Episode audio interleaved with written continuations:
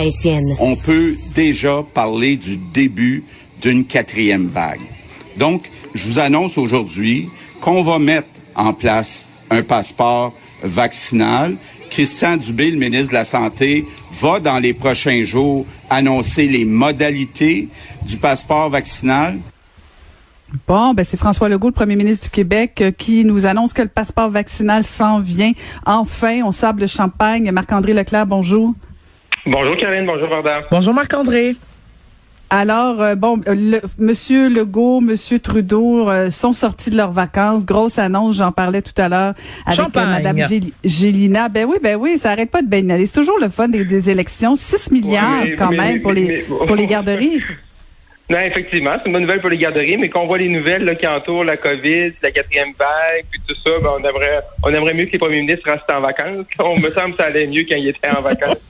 mais euh, blague à part, blague à part, euh, effectivement, c'est une bonne nouvelle. Mais ça, on a parlé cette, en début de semaine ensemble, puis je vous ai dit, c'est sûr qu'on va parler du dossier des garderies, parce que c'était un dossier que M. Trudeau devait régler avant la campagne électorale c'était là sur sa liste, avec nommé le gouverneur général, nommé des sénateurs, euh, euh, régler les gardes jours au Québec, là, euh, comme on dit en bon québécois, c'est un no-brainer. Je veux dire, c'est. Ils ont copié le modèle québécois. Fait qu'on va avoir 6 milliards. Il reste à savoir vraiment. C'est dans le point de presse, c'est pas très clair à savoir exactement comment tout cet argent-là va être dépensé. Oui, on sent qu'ils vont essayer de compléter les réseaux. On sait comment c'était difficile de partir des nouveaux CPE. il y avait une quinzaine, cette étape euh, même. Euh, là, on, veut compléter les réseaux, mais aussi on sent que le gouvernement veut prendre des 6 milliards pour l'injecter pour aider de, balancer ces chiffres. Mais euh, bon, c'était la nouvelle du jour, mais vraiment, puis l'extrait, on l'a entendu avec M. Legault. puis on en parlait hier ensemble. Je pense que l'équipe de M. Legault nous a sans doute écouté comment c'était important de placer la table comme il faut sur le passeport vaccinal. Puis faut croire qu'on est rendu là aujourd'hui, 305 cas. Euh, moi, personnellement, je pensais que le 300 cas, on allait atteindre ça plus dans le coin du 5-6 septembre, pas dans le coin là, du 4-5-6 août. Euh, peut-être un peu plus tôt qu'on pensait. Et là, il faudra voir, le, le, job est toujours dans les détails, il faudra voir les détails. Et même M. Trudeau en a ajouté une couche en disant qu'il avait demandé à la greffière du conseil privé de regarder pour euh, les fonctionnaires fédéraux ou les, les, les, gens, les employés œuvrant là, sur des entreprises à charte fédérale, à savoir qu'est-ce qu'on pouvait faire pour qu'ils soient vaccinés. Est-ce qu'on allait demander l'obligation d'être vacciné, par exemple, peut-être pour retourner au travail en présentiel? Euh, donc ça, ça va être très intéressant de voir comment les syndicats vont réagir. Et moi, je, je pense, à première vue, que M. Trudeau va être très content d'amener ce sujet-là en élection. Euh, on sait des fois peut-être chez les conservateurs, il y a des, il y a des candidats députés qui sont plus pour euh, la liberté de choix, euh, que les gens choisissent. Fait qu'ils voudraient ça. je pense que M. Trudeau n'a pas peur de, de déclencher là, un débat sur la vaccination obligatoire pour certains corps de métier dans la fonction publique fédérale. Hmm. Puis est-ce que tu penses, euh, est-ce que c'est positif pour euh, pour Justin Trudeau si euh, si par exemple le Québec comme ça impose le passeport vaccinal, est-ce que ça peut avoir un impact sur Justin Trudeau? Ouais, ben moi je oui oui un impact oui? même ça va être un impact positif. Puis je m'explique, c'est que présentement les conseillers, ce qu'on entendait dans les rumeurs là à Ottawa, c'est que c'est sûr que là sont les libéraux sont sont autour de M. Trudeau, ses conseillers proches proches en train de finaliser la stratégie de campagne, en train de décider la date finale qui, qui, qui, va être dans les deux prochaines semaines. Et euh, si tu es Justin Trudeau, oui, tu vas 305 au Québec. Là, tu dis, OK, on va retourner là-dedans. Ça va être quoi les mesures? Monsieur Legault s'en va dans un passeport vaccinal. Mais tant aussi longtemps qu'on va parler de la pandémie, euh, ça va être bon pour Monsieur Trudeau, ça va être bon pour Monsieur Trudeau parce que ça va lui permettre de continuer de justifier le fait euh, qu'il qui met de l'argent, qui embarque encore beaucoup de Québécois sur la PCRE, même si on est dans une pénurie de main-d'œuvre extraordinaire.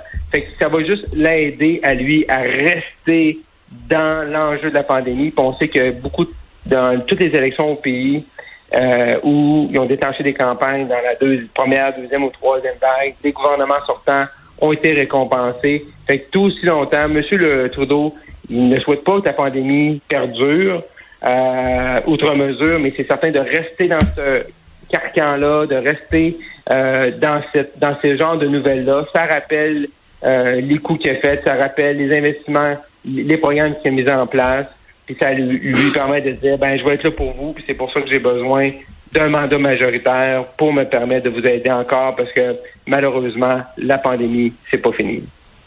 Mais puis les sondages sont bons pour Justin Trudeau en plus. Ah, ben là, ce matin, là, M. Trudeau, avant de d'aller d'aller faire l'annonce avec M. Legault, il s'est levé avec un sondage à Bacchus, 12 euh, points d'avance. Euh, Angus Street, qui est une maison qui, habituellement donne, donne un avantage et bon pour les conservateurs. Là, tu vois que l'écart s'agrandit. Fait que, euh, je veux dire, les, les, euh, les, résultats sont bons. Et même, et même là, dans les dernières heures, Caroline Evarda, Theresa Tam, qui, qui, qui, est la docteur Arruda au niveau fédéral, qui a peur de son nombre depuis le début de la pandémie, qui est plus négative que négative. C'est vrai qu'elle est assez déprimante. Bon, d'habitude, elle est déprimante. Là. Puis, elle est rarement dans, dans, le rayon des bonnes nouvelles. ben là, elle nous a dit quoi? Elle nous a dit quoi aujourd'hui? Des élections en pandémie? Nos problèmes. Oh, ben, c'est beau, c'est beau. Fait que tout, tout, tout, va bien. Hein? Veut dire, elle a peur, elle a peur euh, jour, soir, nuit du, du Delta, euh, du variant Delta. Mais là, de faire des élections pour Mme Tam, c'est correct. Fait que M. Trudeau, il a ça dans sa petite poche. Il y a eu 10-15 questions là-dessus aujourd'hui. Il a dit qu'il se concentrait sur la vaccination, les emplois, l'économie. Euh, il n'a pas dit qu'il allait pas avoir d'élection. Euh, puis là, il, là, il y a le saut de Mme Tam qui lui dit ben, on peut aller en élection. Euh, mais le fait le plus ça va être une campagne extraordinaire parce qu'en plus, le directeur général des élections d'Élections Canada nous a dit en début de semaine que euh, à cause qu'il allait y avoir beaucoup de gens, sans doute, qui vont demander le vote par la poste, peut-être 10 ou même 15 fois plus que d'une élection normale, que ça va prendre deux à cinq jours à compter. Fait que si jamais c'est serré dans des comtés, puis là, on va revivre là, le, psychodrame qu'on a vécu aux États-Unis. Euh, et là, le savoir, et j'espère, je sais que les libéraux voulaient faire ça dans un projet de loi, là, accepter les bulletins de vote par la poste après le, la date limite, normalement, du vote en présence, en présentiel. Euh, ben moi, j'espère qu'on va pas qu'on va pas se rendre là. Moi, je pense qu'il est mené quand l'élection est finie, finie, puis après ça, comptons les votes, mais euh, ça sera pas une élection euh, à la régulière. Ça va être assez spécial. Et là, M. Trudeau, il doit être très content que Mme Tam lui dise ben, c'est sécuritaire, allons-y avec une élection, il n'y a pas de problème. Hmm, ça, ça aide certainement. Maintenant, il reste à savoir, ça va être le 8 ou le 15, euh, comme dirait l'autre, le, ben décompte. Oui, les dernières informations, là, pour on va se mettre à, on va, on va se mettre à jour. Euh, le 8, ça serait serré. Là, moi, je suis un peu triste, mais bon. Euh, ça, il semble-t-il ça serait serré. Quand on parle avec plusieurs, je parlais des, des, des, amis journalistes à Ottawa cette semaine, tout le monde est, vise plus vers le 15. Mais on parle beaucoup du 8 ou du 15 parce que c'est un dimanche, c'est traditionnellement pour 36 jours, pour voter 36 jours plus tard, un lundi, soit le 13 ou le 20 septembre, tu déclenches un 8 ou un 15. Mais M. Trudeau nous a montré dans le passé. En 2019, il a déclenché l'élection un mercredi. Euh, ben bon, on savait que c'est une élection date fixe. On a un gouvernement majoritaire. Fait qu'il nous a déjà montré aussi que même avec le budget, normalement c'est le mardi, des fois il l'a présenté le lundi, il a fait euh, il a dérogé à cette règle non, non écrite. Fait qu'il faudrait pas être surpris ça peut déclencher un mardi entre le 8 et le 15 ou un mercredi matin. Mais euh, il y a des gens qui m'ont dit que l'avion libéral est prêt. Il y a des employés euh, au bureau du premier ministre qui sont rendus là, euh, dans les bureaux là, du parti pour la campagne. Euh, fait que bon, ça c'est normalement là, c'est des signes là, qui, qui ne mentent pas. Faut juste maintenant savoir la, la date et euh, à quel moment on va aller voter. Ah, ben très hâte de voir ça. Euh, Marc-André, euh, François Legault s'était engagé à réduire la mm-hmm. taille de, de l'État québécois, mais pourtant, c'est pas tout à fait ça qui est en train d'arriver. Non, non, non, effectivement, très bon euh, topo du Journal de Montréal, Journal de Québec, là, sur le, nombre de fonctionnaires qui a bondi de 12% en quatre ans au Québec. Là, c'est 5 872 fonctionnaires de plus qu'en 2016. Euh, le gouvernement Legault qui ont répondu aux, gens du journal en disant ben on va respecter, puis nous c'est les fonctionnaires plus le public, puis le parapublic, mais euh, on sait que l'État québécois est quand même un État assez lourd.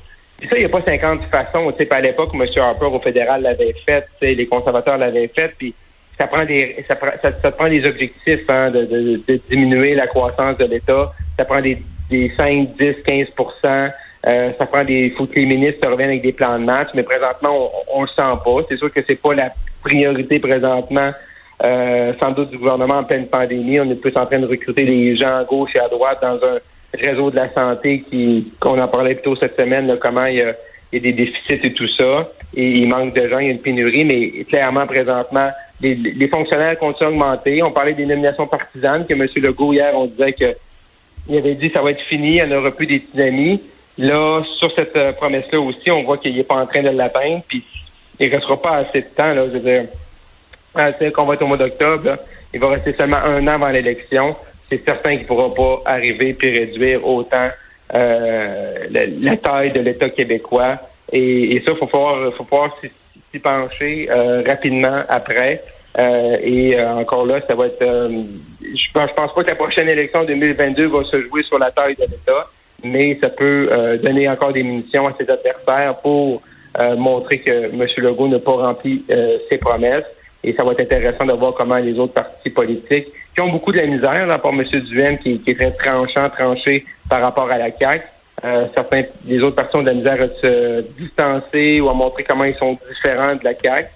Ça serait intéressant de voir sur l'administration public, sur la taille de l'État, sur euh, les, les niveaux de taxation et d'impôts, si les autres partis politiques vont être prêts à jouer sur ce terrain-là. Mais en même temps, Marc-André, est-ce que la pandémie va pas sauver euh, François Legault justement de certains engagements qu'il n'aurait pas pu remplir? Euh, il y a quand même presque un an et demi où dans la vraie vie, il n'a pas gouverné comme il aurait voulu. Est-ce que ce sera pas l'excuse pour la prochaine euh, campagne? Oui, ça va être l'excuse. Tu as raison, Caroline, là-dessus. Ça va être l'excuse, mais jusqu'à quel point, à un moment donné, jusqu'à quel point, et là, ça va être à lui à l'expliquer, jusqu'à quel point tu dis, OK, ben ça, on l'a pas rempli parce qu'on était en pandémie, mais si on l'a fait, si on l'a pas fait, c'est sûr que je pense que les gens vont être prêts à lui à lui pardonner euh, beaucoup beaucoup de choses. Et moi, si j'étais la CAC, c'est sûr que je profiterais. Euh, puis ça, faut tu mettre vraiment des parce que la pandémie, c'est le genre d'enjeu qui accapare tout le monde, hein?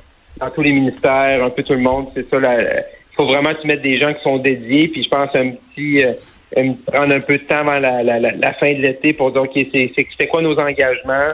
Qu'est-ce qu'on peut mettre sur le dos de la pandémie, puis qu'est-ce qu'on peut dire que c'est pas le dos de la pandémie, c'est la, la réforme électorale. c'est quelque chose qui a passé un peu là, à la moulinette sur le, sur le dos de la pandémie. Euh, je pense pas que c'est le cas non plus. Je pense plus que M. Legault, encore une fois, s'est confronté à la, à la dure réalité de son caucus, où euh, des députés qui voient disparaître des circonscriptions, euh, qui voient un système proportionnel, où il y a des élus qui ont des comtés, d'autres qui n'ont pas de comtés. Fait que, à un il y, a, le test de la réalité. Puis je pense autant sur la réforme intégrale des nominations partisanes que sur sa promesse de la taille de l'État.